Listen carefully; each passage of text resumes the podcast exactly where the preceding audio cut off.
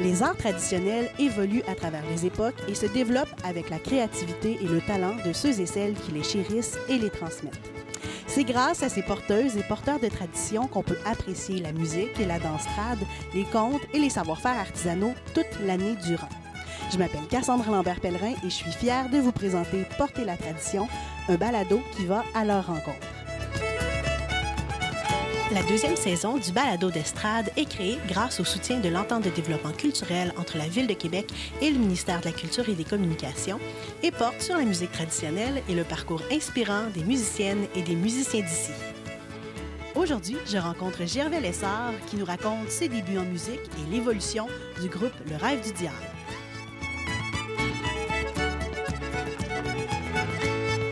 Alors, euh, merci beaucoup, Gervais, d'avoir accepté de participer balado. Je suis bien, bien contente de pouvoir euh, jaser avec toi. Très content, moi aussi. D'abord, Gervais, est-ce que tu voudrais me parler un petit peu de toi? Comment est-ce que tu es arrivé à jouer de la musique finalement dans ta vie? Au ça, ça commence quasiment à ma naissance, presque, parce que moi, je suis dans une, né dans une famille où euh, le, le père était un musicien. Euh, mon père, c'est un pianiste. euh, il jouait uniquement par oreille, mais il jouait euh, de tout, là, des airs traditionnels, des vieilles chansons françaises, des airs de jazz américain, même des extraits d'opéra et, tout classique. Il, jouait du Mozart à l'oreille. Il ne connaissait absolument rien à musique. Mais, euh, il y avait un piano, puis un piano, il y a 88 notes.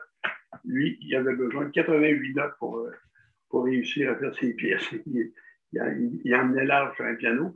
Moi, depuis que je suis tout petit, que j'entends mon père euh, jouer du piano à tous les jours, euh, j'ai euh, j'ai- la musique entrée dans le sang un peu euh, grâce à ça. Et aussi, ben, quand on était petit, bon, quand mon père était passé au piano, on s'assoyait au piano, puis euh, on pianotait. Je trouvais à l'oreille des airs avec la main droite seulement. Je le fais encore aujourd'hui. J'ai tout le temps la main droite sur un piano. J'essaie de, jouer des airs qui, me passent dans la tête. J'essaie de les trouver à l'oreille. Comme ça, on, on distingue les notes. On, si c'est plus haut, si c'est plus bas, on le fait instinctivement. Parce que là, euh, ce dont je parle, euh, avec mon père, dès que j'étais jeune, ça se passait surtout à Val d'Or, en Abitibi. Et euh, quand j'ai eu euh, 11 ans, on est revenu d'Abitibi.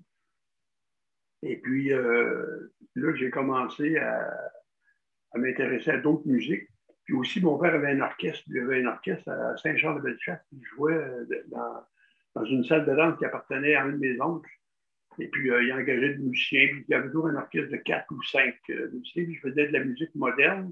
Et tout ça comme ça. Ça, ça comprenait la, la musique de danse sociale. il y avait des cha-cha, des valses, des rocks, des tangos, etc., etc. Puis, un jour, il a eu besoin d'un batteur. Il a acheté une batterie, il a emmené ça à la maison. Puis moi, j'étais comme euh, un peu euh, intéressé par la batterie. Je ne savais pas que c'était pour moi. J'étais persuadé au départ tu qu'il y avait un musicien qui viendrait, euh, un nouveau batteur qui engageait pour rentrer dans son orchestre. J'ai demandé la permission si je pouvais essayer la, batterie avant que le gars arrive. Il dit, oui, il n'y a pas de problème. Étais installé au piano, moi à la batterie. J'ai commencé à, à jouer comme ça, à improviser avec lui. Puis là, après 5-10 minutes, il me sort il me dit, ben là, je commence samedi soir, tu es dans le groupe euh, Jacques Cassard et son ensemble. Il était un peu nerveux. il avait 14 ans à l'époque. Oui, donc euh, tu as fait ton audition euh, sur la batterie? Comme j'ai l'habitude de le dire, euh, j'ai appris à, jouer de la musique un peu comme on- si on apprenait à jouer, de la- à nager un enfant en tirant en bas du quai. Débrouille-toi, mon homme. Puis après la batterie, quels autres instruments sont arrivés? Là? Ça, a duré euh, quand même 6-7 ans. Puis après ça, quand euh, mon père a cessé de, son orchestre, il a, arrêté de jouer. J'ai continué, moi, avec d'autres groupes. J'ai joué dans trois ou quatre groupes différents, de la comme drummer. Euh, y en a, il y avait un groupe qui s'appelait Les Diamants Noirs. En fait, on faisait surtout à ce moment-là de la musique populaire de l'époque. Et on faisait des chansons de Pagliaro, choses, c'était un peu rock. Et c'était le début des, euh, des Beatles et des Rolling Stones. Moi, j'étais bien impressionné par, par le drummer des Rolling Stones. Euh, là, euh, Charlie Watts qui s'appelait, je me souviens très bien. Et puis après ça, ben, nous autres, quand on était à Saint-Charles, on faisait le carré et le moderne. On appelait ça le carré. Alors, on faisait, mettons, 20 minutes, une demi-heure de moderne. Après ça, on faisait les danses carrées. Il y avait un cadreur, M. Longchamp, qui collait les danses. Là, il y avait un joueur d'accordéon qui se rajoutait à l'orchestre qui n'était pas là quand on faisait le moderne. Alors là, c'était à l'époque des musiciens de Saint-Charles, André Nadeau, euh, Léo Doiron, Saint-Raphaël, tous des très, très bons musiciens qui euh, jouaient euh, l'accordéon. Puis moi, j'avais des airs me rentrer dans la tête. Puis moi, à la batterie, j'accompagnais la, musique traditionnelle. C'était pas vraiment un instrument qui était supposé d'être utilisé pour ce genre de musique-là, mais là, on faisait des compromis, vu que c'était une grande salle de danse. Et là, moi, finalement, j'ai adoré le rythme de la musique traditionnelle québécoise, les 2-4, les 4-4, les rilles, même les 6-8, pour ça. J'ai comme, euh, comme drummer, j'ai trouvé que c'était une musique très intéressante, autant sinon plus que les autres sortes de musique. Et puis, euh, ça m'est resté dans la tête. Puis quand j'ai abandonné la batterie, vers l'âge de 20 ans, j'étais à l'université, j'ai euh, entendu Philippe Gagnon, dans une chanson de Robert Charlebois. Je ne sais pas du titre de la chanson, mais je sais qu'il y avait en arrière-plan, il y avait euh, du violon. Puis euh, ça m'a intéressé. Ah, ça me rappelait des souvenirs moi, du, temps du jardin de Capri à Saint-Charles où j'avais joué le drum. Puis euh, je me suis souvenu aussi que chez ma mère, avait en dessous du lit, il y avait un violon qui ne servait à personne. C'est un instrument qui avait été prêté par une de mes tantes c'était le violon du curé qui m'a baptisé d'ailleurs. Le violon euh, du curé côté de Saint-Charles de Bellechasse. Et puis, euh, j'ai demandé à ma mère si je pouvais emprunter le violon. Un problème, j'ai emprunté le violon. Et puis, j'ai l'apporté, je restais à Québec à l'époque.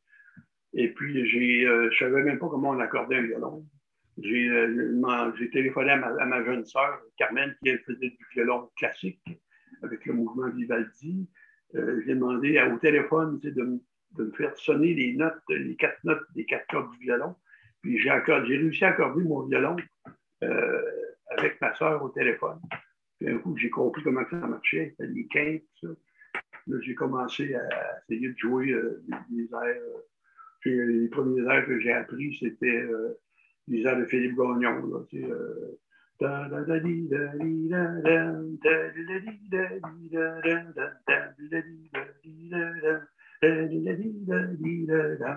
Une chanson qui est apprise après par Plume la Traverse. Hein. C'est un des premiers ans que j'ai joué au violon. J'en ai appris d'autres. Comme j'étais étudiant à l'université à l'époque, euh, moi, je suis biologiste. J'ai étudié la biologie à l'université. Et on avait souvent des excursions, d'autres, euh, après prendre des échantillons.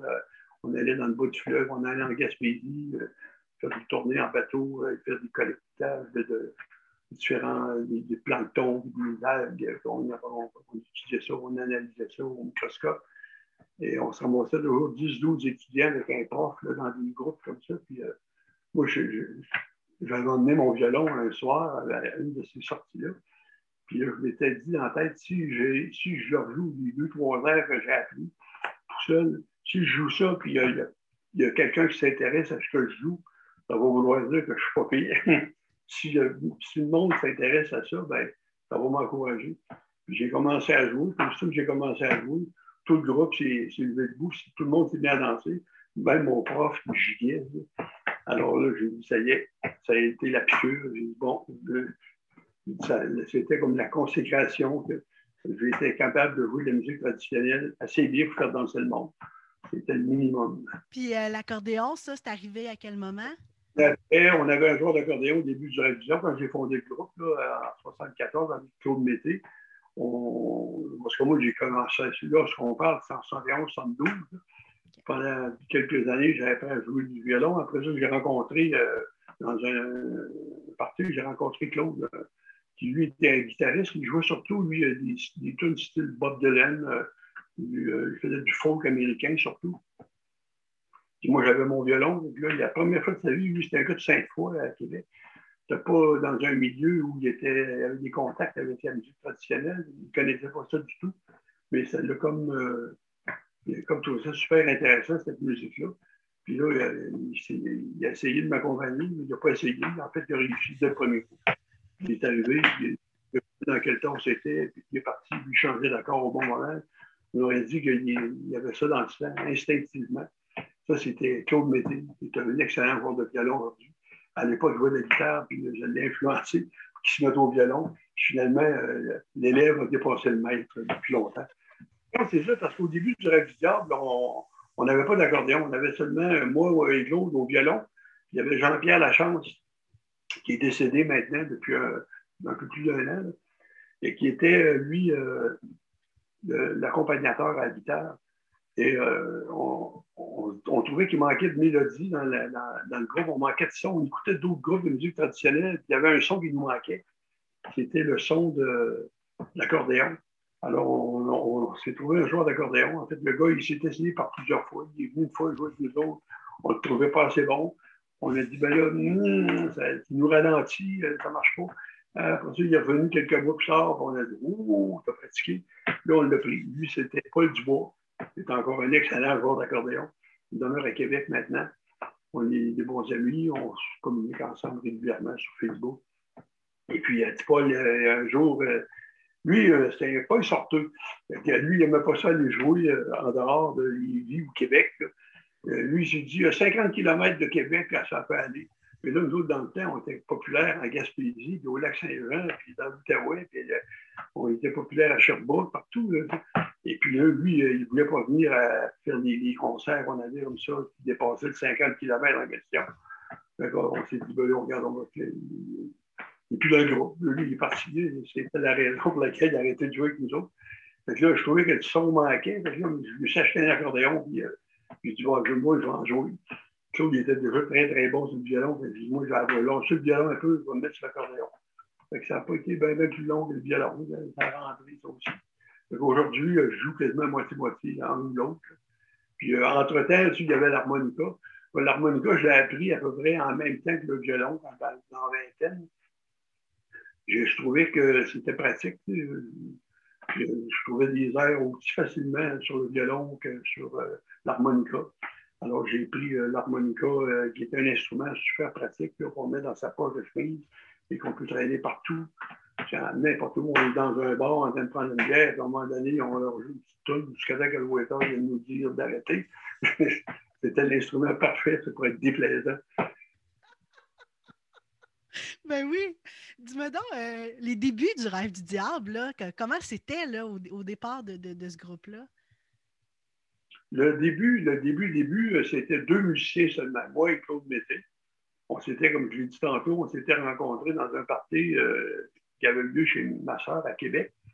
Et puis là, après, il y a un de mes amis qui m'a appelé, qui était propriétaire d'un bar à Lévis. Ça s'appelait la brasserie La Broue.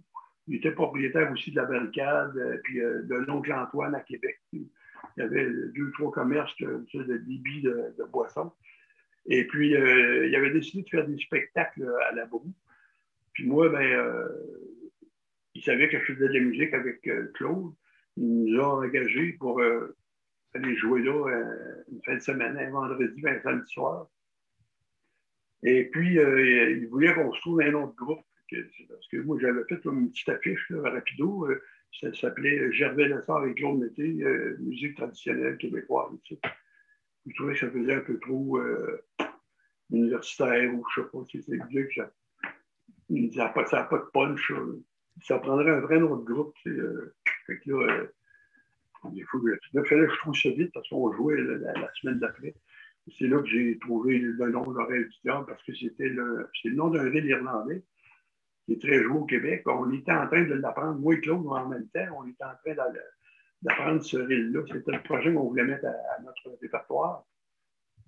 Alors, euh, j'ai dit comme ça, le rêve du diable. magnifique, comme ça. Fait euh, on a appelé ça le rêve du diable, musique traditionnelle québécoise. Puis, euh, on a commencé à jouer ce nom-là, puis on a continué. on avait un ami dessinateur à l'époque, Roger Pellerin. S'appelle, lui, aujourd'hui, je pense qu'il est installé sur une île, sur un lac à quelque part en Abitibi. Et lui, il fait encore de. c'est vraiment un bon dessinateur, un, peintre.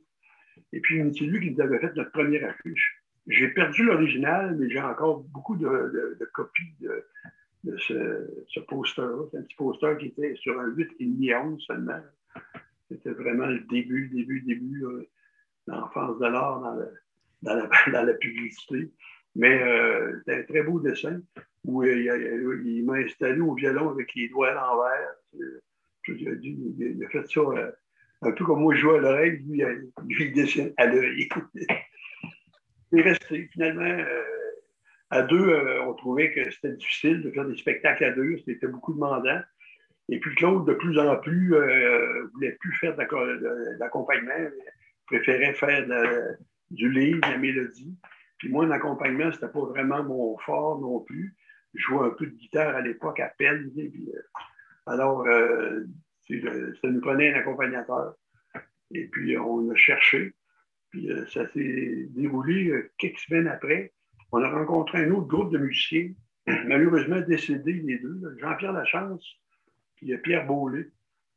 Euh, Jean-Pierre jouait euh, de la guitare, puis Pierre Beaulé jouait de la mandoline, puis euh, ils chantaient les deux.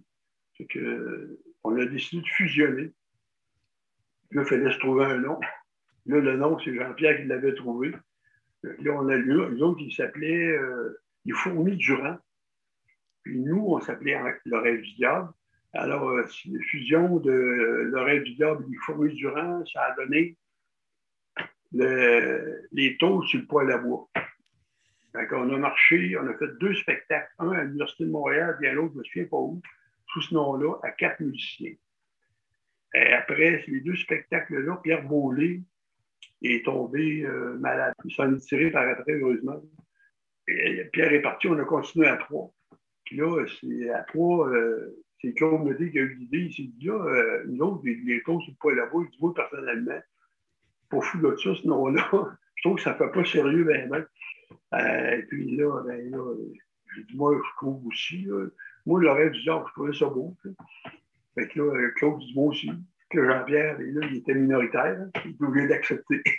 fait que là, on est devenu l'oreille du diable euh, à trois. C'est là qu'on a commencé à trois. On a joué au Bar à Québec. Il y a des gens qui nous ont entendus, des gens de Montréal. Eux autres, il y avait une petite compagnie, ils avaient commencé à sortir des disques de musique euh, traditionnelle. Euh, des affaires Joe Bouchard, puis Boudreau. Les autres ont un peu euh, mis ça sur la map, tous ces, bons musiciens-là. Et puis, on, jouait régulièrement Bar Élite. Là, c'est là que c'est, Paul Dubois s'est joint à nous après deux essais. C'est joint à nous, puis on a continué à quatre. Puis en 76, ben là, on fait le premier album du rêve, l'album éponyme, euh, l'album noir, rêve du diable, euh, avec euh, quatre musiciens. C'était le seul qu'on a fait avec Paul Dubois. Et donc, ça en est suivi plein d'autres albums aussi. En 76, le deuxième album, l'année d'après, en 77, Rivière jaune à trois musiciens. Après ça, ça a été en 79. Là, là on a engagé un quatrième après ça. Ça a été André Marchand, qui est rentré dans le rêve. Euh, lui, il s'était un peu chicané avec ses collègues de la bottine. Euh, il, rentrait, il sortait, rentrait, sortait dans la bottine.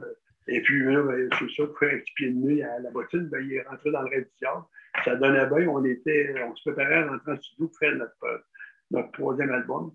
Et puis, euh, lui, il a mis deux de ses compositions là-dessus. Ça a été un super album. Moi, c'est presque mon préféré dans tous les albums du rêve. Délire et Déril, c'est un très, très bon album du rêve. Pour moi, j'écoute toutes les pièces de cet album-là, puis euh, je le trouve excellent de A à Z. Je suis pas d'accord. Il est retourné dans Boston. Et puis, on a continué à trois. Et puis, on a fait euh, à trois, on a fait le quatrième album. Lui, on l'a fait euh, à l'époque, on avait été demandé. Ça, ça a été une grâce du ciel, je ne sais pas trop. Euh, il y a un gars qui m'appelle, il me dit euh, on a besoin d'un groupe de musique traditionnelle pour la musique d'un film d'animation de Frédéric Bach. Euh, puis là, ben, on est ça pour une, audition. On est allé à Montréal faire l'audition. Et puis, finalement, on l'a eu. De toute manière, on était. Le, gars, Normand Roger, le gars qui est le directeur musical pour le film, lui, euh, il a pris un bottin, puis euh, le premier nom sur lequel il est tombé, c'est Gervais Lessard. Il est allé dans le violon traditionnel, il est tombé sur Gervais Lessard, premier nom. Il m'a appelé, il y avait le numéro de téléphone, il était là. Puis, euh, moi et Claude Mété, on est allés, on a fait la musique du film. Euh, on était avec Pierre Vézina à ce moment-là, qui était guitariste. Pierre, il était le beau-frère de, Claude. Lui qui remplaçait Jean-Pierre Lachance, qui avait quitté le groupe aussi. Pas musicien avec euh, Claude Mété et Pierre Vézina et moi-même.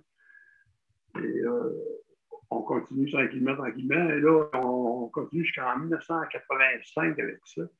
Là, euh, finalement, en 82, c'est-à-dire en 82, on, perd Pierre Villeneuve, qui lui euh, étudiait en service social, puis là, il n'avait plus le temps de faire de la musique. lui, euh, il cherchait un emploi dans son domaine, s'en est trouvé un, il a travaillé là-dedans, d'ailleurs, jusqu'à sa retraite, Pierre.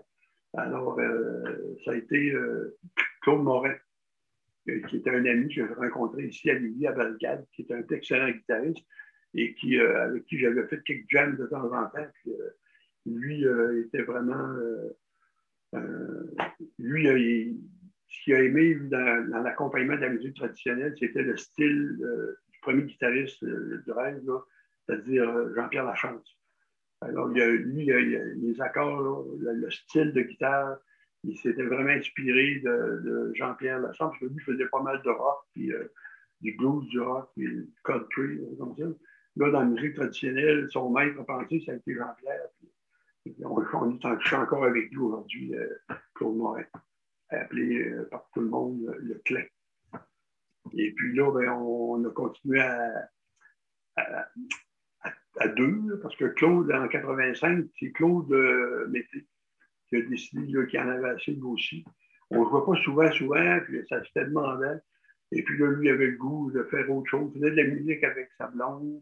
Et puis euh, finalement, il en fait encore. Très, très beau d'ailleurs. Puis là, ben on, on était à nous-mêmes, moi et Claude Morin, à deux.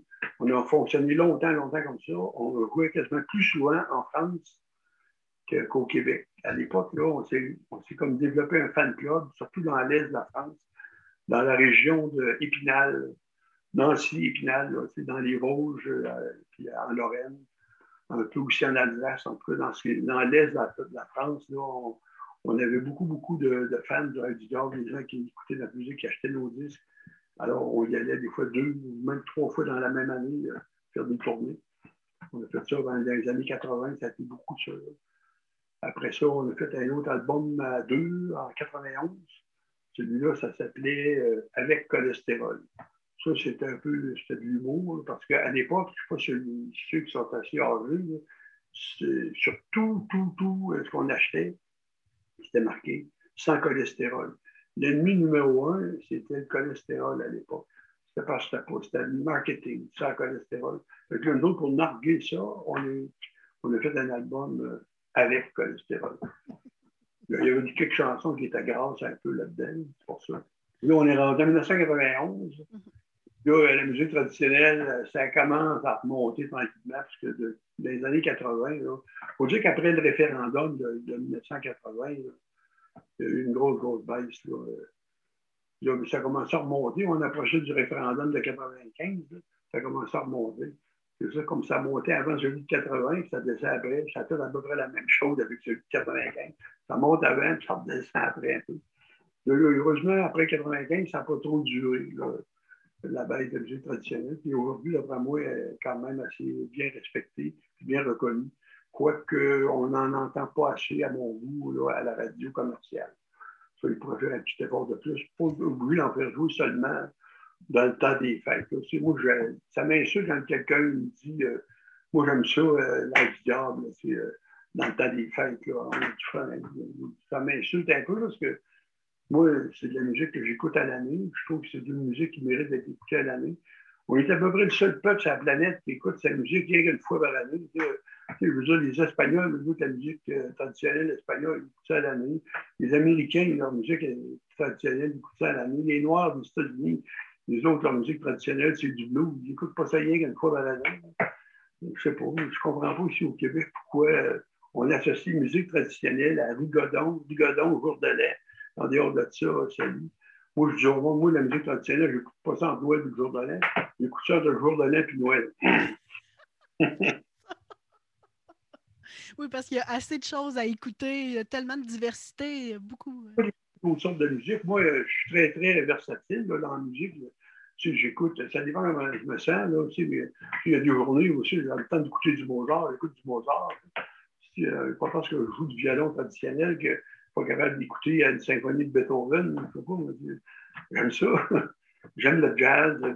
J'ai mes, préférences là-dedans. Aussi, j'aime pas tout ce qui se fait là-dedans.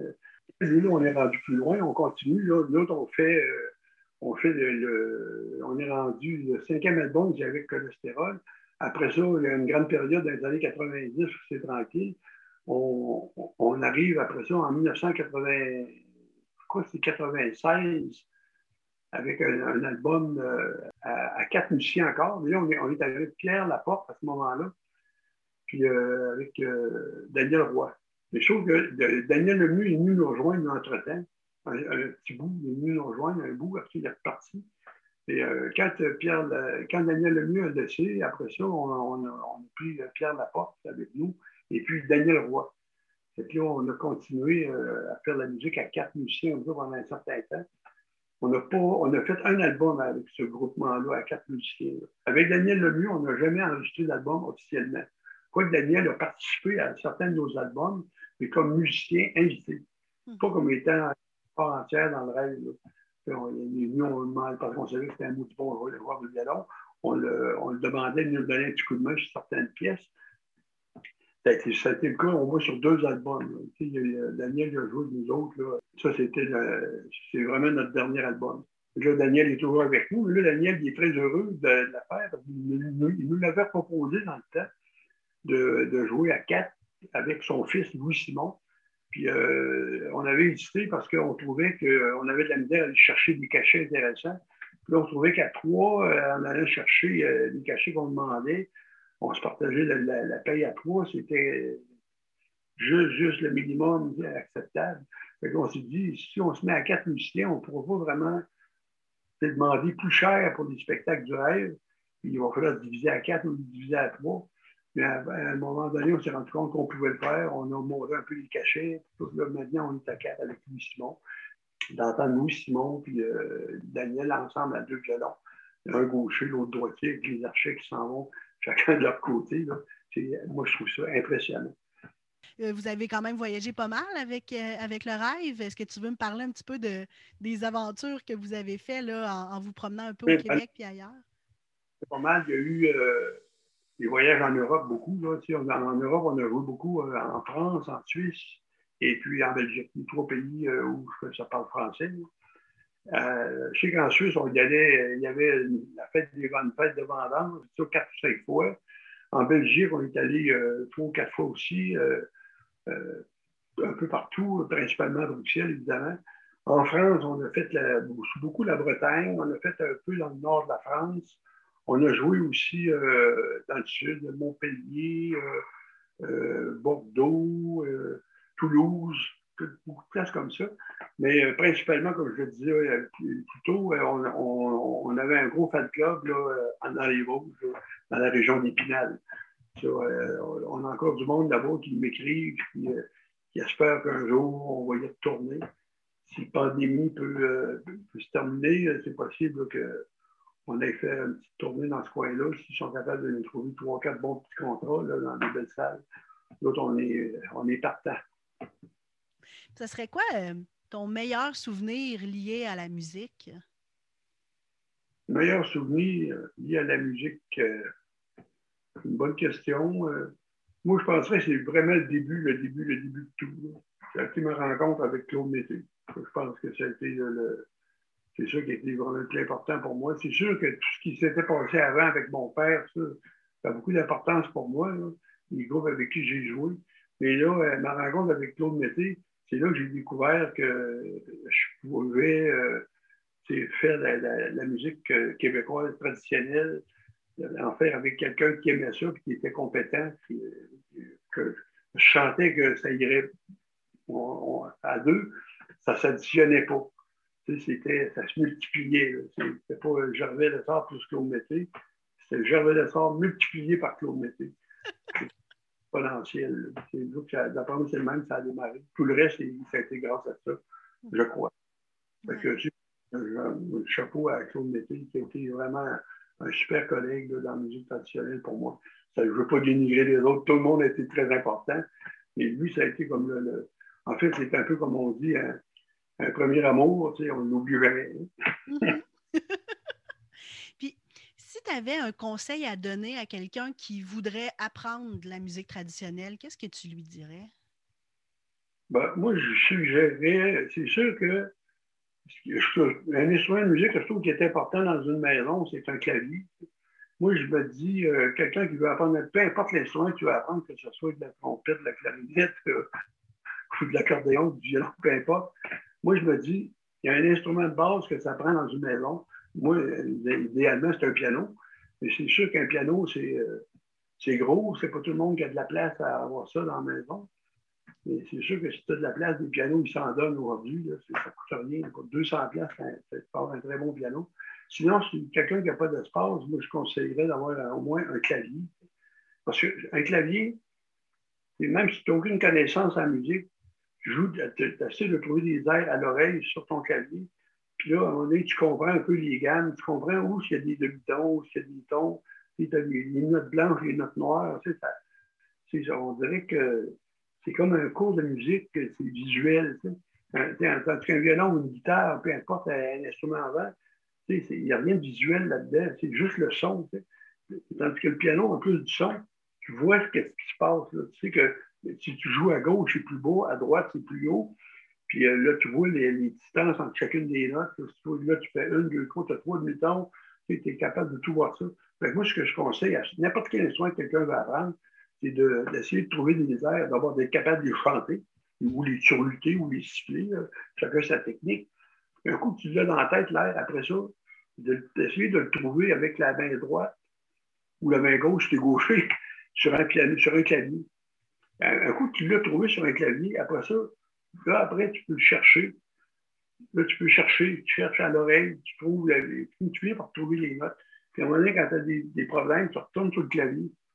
Je suis souvent, moi, entre le clavier et le violon, pour être capable d'être sûr que c'est la bonne note moi, c'est ce que je conseillerais pour ceux qui veulent jouer à, l'oreille. Ceux qui ont déjà une question à la note, ben, c'est sûr qu'il faut essayer d'oublier à ce moment-là que tu joues à la note. Parce que c'est un avantage de jouer à la note, ça, c'est certain. Moi, dans ma famille, toutes mes sœurs jouent à la note. Mais je pense qu'elles sont vraiment bonnes quand elles réussissent à outrepasser leur connaissance de la musique théorique euh, c'est quand, à un moment donné, ils se mettent à, marcher juste au son, puis ils vont à l'instinct.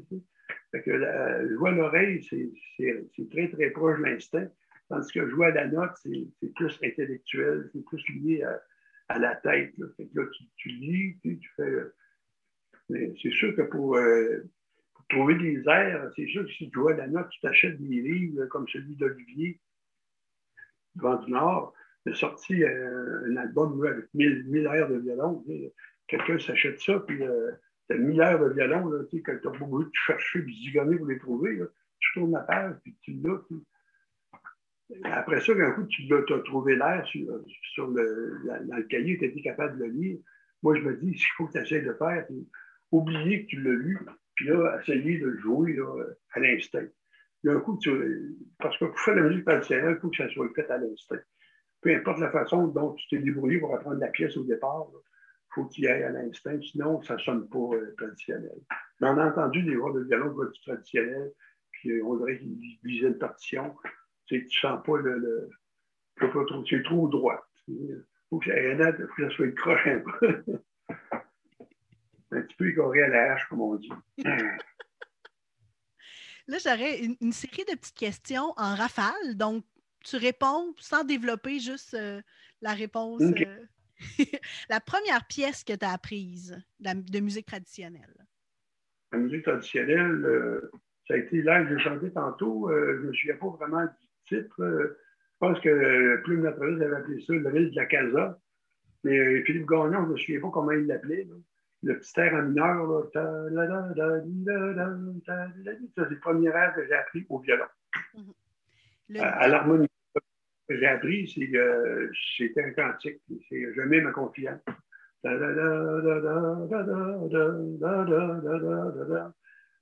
Home Sweet Home en anglais, il n'y a jamais ma confiance pratique chrétien au Québec. La toute dernière pièce que tu as apprise? La dernière de toutes, oh là là, il me semble que je viens d'apprendre un ville il n'y a pas longtemps, comment ça s'appelle? C'est un, air d'accordéon de Montmagny. C'est un air de Marcel Messervy. Ça te prend combien de temps environ à apprendre une pièce? Ça dépend des pièces. Quand ça va bien, ça prend à peu près une demi-heure. Sinon, ça peut prendre un mois. Mais euh, quand ça prend un mois, parce que tu aimes vraiment la pièce, il y, a, des difficultés euh, auxquelles tu accroches. Des fois, ça prend pas beaucoup de difficultés dans une pièce. C'est juste euh, deux, trois petites places où ça accroche, puis là, ben, tu n'es pas satisfait. Là, continue, continue. Mais quand tu quand as vraiment, moi, je pense que quand tu as réussi à être capable de surlutter l'air, quand tu es capable de, le saisir juste sans instrument, je pense que euh, quand tu arrives sur un instrument, ça devient euh, assez facilement. Si tu avais à décrire ta façon de jouer en trois mots. C'est euh, à la voix comme je te pousse. Moi, je joue, je tourne les poirons souvent. tout le monde me connaît, ils savent que des fois, quand il y a une difficulté, je, change une note ou deux, je change une manière pour que ça marche ça passe pareil. Moi, je pense que ce qui est important, c'est de ne pas perdre de but. Le passé de drummer n'est pas loin. C'est ça, exactement. Je pense que mon passé de drummer est bien important. Puis, ça serait quoi le contexte le plus inusité dans lequel tu as joué?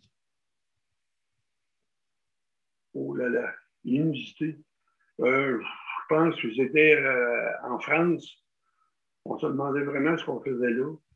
C'était dans une inauguration d'une ligne directe entre Québec et Bordeaux en avion.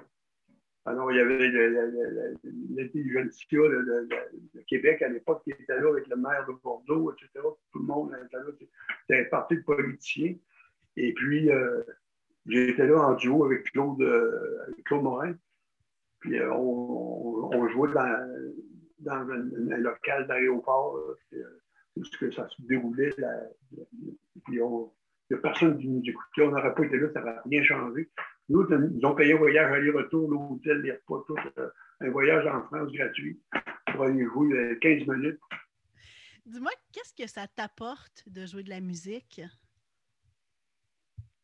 En tout cas, moi, pendant la pandémie, ça fait un an qu'on ne jouait plus bien, bien, la famille, le monde. Euh, moi, je sais que ça m'aide beaucoup. Euh, j'en joue euh, plus qu'avant. Mais euh, de ce temps-là, je fais beaucoup, beaucoup de piano. Parce que l'instrument est tout temps prêt, il est là. Puis là, de ce temps-là, sur le piano, j'ai délaissé un peu la musique traditionnelle. Je suis parti pendant mal sur le boogie-boogie. je fais du boogie-boogie sur le piano. Mais c'est pas grave, la musique traditionnelle est tout le temps là pareil. J'essaie d'apprendre mon air de mes amis à l'accordéon. C'est pas terminé encore. J'en ai. Le balado d'estrade est une production du Centre de valorisation du patrimoine vivant. Restez à l'affût, un autre épisode dédié à cet artiste et à son répertoire sera disponible dans quelques semaines. Le thème musical est un extrait de la pièce L'autre bord de l'eau du groupe La Déferlance. Merci à Gervais pour sa générosité. Je m'appelle Cassandre Lambert-Pellerin et on se dit à bientôt pour un autre épisode de Porter la tradition.